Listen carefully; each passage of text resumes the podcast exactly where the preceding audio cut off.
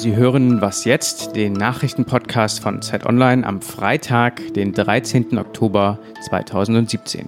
Mein Name ist Frederik Spohr. Erst die USA, kurz darauf Israel. Beide Staaten sind gestern ziemlich überraschend aus der UNESCO ausgetreten. Sie werfen der UN-Kulturorganisation vor, israelfeindlich zu sein. In anderen Ländern hat man dafür wenig Verständnis. Die deutsche Kulturstaatsministerin Grütters nennt den Abschied ein völlig falsches Signal.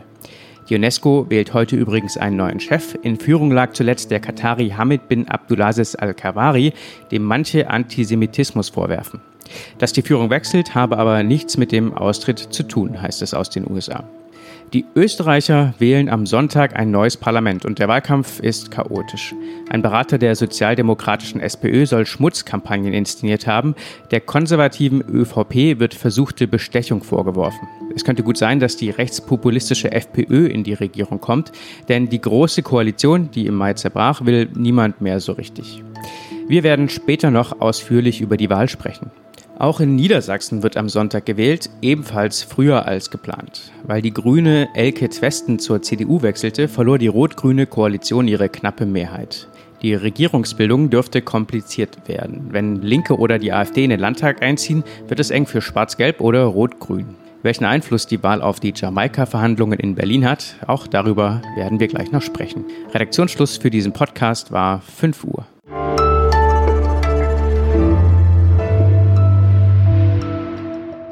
Ich bin Rike Havertz, Chefin vom Dienst bei Zeit Online. Guten Morgen. Gleich ist Katharina Schuler bei mir, Politikredakteurin bei Zeit Online. Wir sprechen über die Wahl in Niedersachsen und was die mit den bald beginnenden Jamaika-Verhandlungen in Berlin zu tun hat. Zunächst aber spreche ich mit Politikredakteur Ferdinand Otto über die Stimmung in Österreich vor der Neuwahl. Er ist gerade in Wien. Hallo Ferdinand.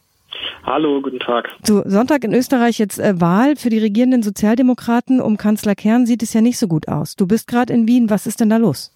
Ja, die SPÖ, die Sozialdemokraten haben vor allem ein Problem, nämlich sie dringen mit ihren eigenen Themen nicht durch. Der Wahlkampf wird überlagert von zwei Themen, bei denen die Sozialdemokraten überhaupt nichts zu gewinnen haben. Das eine ist das Megathema, das politische Migration und das andere ist die Affäre Tal-Silberstein, also eine Affäre um einen äh, zwielichtigen Wahlkampfberater, um es vorsichtig auszudrücken, den sich die SPÖ für die Unterstützung im Wahlkampf geholt hat und was ihr jetzt auf die Füße gefallen ist. Die SPÖ dringt mit ihren Themen Mieten, Renten, Arbeit überhaupt nicht durch. Du hast es gerade angesprochen, Migration ist eins der großen Themen in Österreich. Die Rechtspopulisten von der FPÖ können ja am Sonntag auf deutlich über 25 Prozent hoffen. Warum sind sie so stark? Sowohl die FPÖ als auch äh, Außenminister Sebastian Kurz halten dieses Thema eigentlich äh, täglich in den Schlagzeilen. Also egal welchen Radiosender, welchen Fernsehsender, welche Zeitung man hier aufschlägt am Morgen, es geht eigentlich immer um Flüchtlinge. Auch wenn in Österreich ähnlich wie in Deutschland längst nicht mehr so viele ankommen. Das Thema ist ganz, ganz prominent, einfach das wahlentscheidende Thema. Und äh, dann kommen natürlich noch verschiedene andere Entwicklungen dazu, die spezifisch österreichisch sind und die die FPÖ einfach stark machen. Das eine ist, dass natürlich rechtspopulistische Parteien hier eine lange Tradition haben. Die FPÖ gibt es schon sehr, sehr lange. Sie ist auch schon sehr lange sehr stark. Die Tabus sind einfach nicht so gegeben wie in Deutschland. Und ähm, dann kommt dazu, dass in Österreich ganz lange schon eine große Koalition regiert. Die ist in weiten Teilen der Bevölkerung einfach sehr, sehr unbeliebt. Und die einzige Alternative zur großen Koalition, so sehen das zumindest viele Österreicher hier, ist es, äh, die FPÖ zu wählen und möglichst stark zu machen. Das heißt, wir müssen davon ausgehen, dass es vorstellbar ist, dass Rechtspopulisten in der Regierung sind? Das ist durchaus möglich. Äh, sowohl die ÖVP von Sebastian Kurz als auch die regierenden Sozialdemokraten haben das nicht kategorisch ausgeschlossen. Zwischen beiden großen Volks Volksparteien gibt es auch durchaus Überschneidungen mit der FPÖ. Da gibt es Themen, wo man sich einigen kann. Sebastian Kurz, was der zurzeit über Flüchtlinge, Migration und den Islam sagt, das unterscheidet sich nicht mehr groß von dem, was die FPÖ immer gesagt hat. Also da ist es nicht, ist nicht viel Fantasie nötig, um zu sagen, die würden schon irgendwie zusammenkommen und eine Koalition bilden können. Du bist ja gerade für uns in Wien vor Ort, um zu berichten über diese Neuwahl. Wie schätzt du denn die Stimmung im Land ein? Das muss man, denke ich, differenzieren. Ich bin hier in Wien, Wien ist eine weltoffene und äh, liberale und eher linke Stadt und äh, hier sind viele Leute wirklich am Verzweifeln an dem äh, an den an den rechtspopulistischen Tönen sowohl von der ÖVP als auch von der FPÖ und sind am Verzweifeln, wie schmutzig und wie, wie dreckig dieser Wahlkampf geführt wird. Das ist wirklich was, was die Österreicher nicht kennen. Ich denke aber auf dem auf dem Land, wo die FPÖ sehr sehr stark ist, in vielen kleineren nicht urbanen Gemeinden, da denken sich sehr sehr viele Österreicher, so jetzt müssen wir mal Schluss machen mit dieser großen Koalition und sehnen auf einen Neuanfang mit dann eventuell den Rechtspopulisten in der Regierung hin. Vielen Dank, Ferdinand.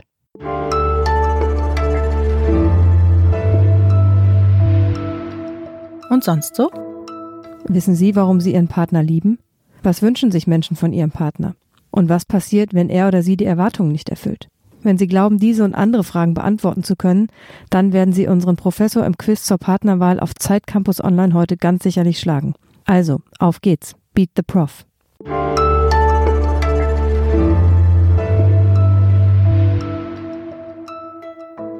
Und noch eine Wahl gibt es am Sonntag in Niedersachsen. Bei mir ist jetzt Katharina Schuler, Politikredakteurin bei Zeit Online. Hallo Katharina. Hallo. In Niedersachsen könnte ja so ziemlich alles rauskommen. CDU und SPD liegen gleich auf, Grüne und FDP scheinen sicher in den Landtag zu kommen, AfD und Linke eventuell.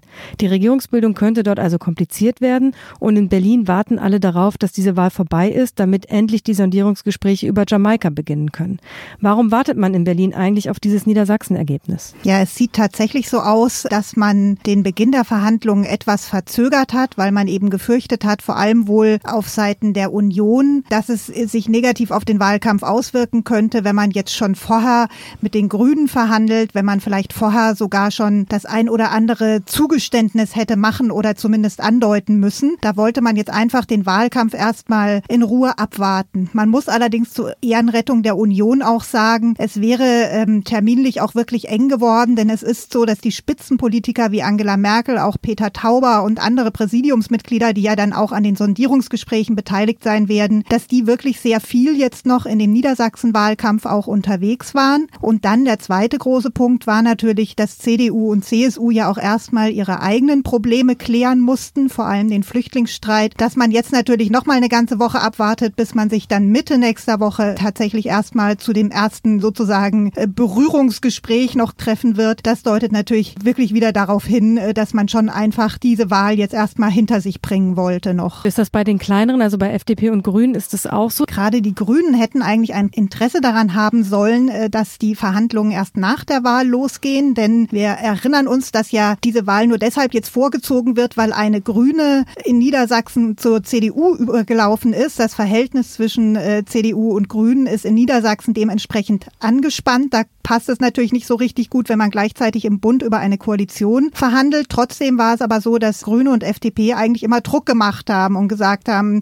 jetzt kommt mal hier zu Potter Union, äh, wir wollen jetzt endlich anfangen. Was könnte denn aus deiner Sicht dieses Ergebnis in Niedersachsen für eine Bedeutung haben für den Bund und für die Parteien im Bund? Also es ist natürlich so, die CDU ist ja im Moment etwas in Abwärtstrend. Äh, die, Im Sommer sah es noch so aus, als würden sie diese Wahl ganz sicher gewinnen. Die lagen weit, weit vor der SPD, acht Prozentpunkte und mehr. Und äh, jetzt sieht es nach einem Kopf-an-Kopf-Rennen aus und äh, die CDU ist sogar leicht schon hinter die SPD zurückgefallen. Das ist natürlich für Merkel sozusagen äußerst unangenehm. Das zeigt einfach, dieser Trend des Wahljahrs 2017, wo ja erstmal drei Landtagswahlen von der CDU gewonnen wurden, der wäre gebrochen, also die Erfolgssträhne wären beendet. Vor allem nach dem deprimierenden Ausgang der Bundestagswahl würde das natürlich erneut nochmal dazu führen, äh, dass diese Debatte, wie soll sich die Union aufstellen, welchen Kurs soll sie einschlagen, muss sie stärker nach rechts rücken, das würde mit neuer Wucht dann losbrechen und ganz bestimmt auch die Forderung gerade von den Jüngeren aus der Partei, dass man jetzt eben auch äh, neue Köpfe an der Spitze der Union braucht. Berlin blickt also ganz gespannt nach Hannover. Das hat man ja auch nicht allzu oft. Hast du denn einen Tipp für Niedersachsen oder sagst du, es ist zu eng, als dass du darauf eine Wette abschließen würdest? Ich vermute, dass äh, die CDU diesmal wirklich verlieren wird, weil einfach, wenn man sich die Umfrageergebnisse des ganzen Sommers jetzt seit August anguckt, dann sieht man, dass es einfach so einen beständigen Trend gibt. Die CDU sinkt ab und die SPD holt auf. Und das hat ja auch dem Stefan Weil, dem Ministerpräsidenten, jetzt gerade in den letzten Tagen auch beim TV-Duell nochmal ordentlich Auftrieb gegeben. Von daher glaube ich, diese Wahl wird wohl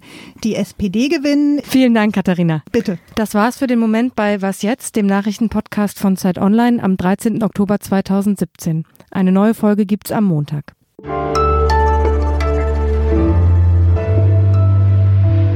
Gebt ihr, glaube ich, in vielem recht, aber so richtig kann man sich noch nicht sicher sein. Ja, ja, da hast du ganz recht.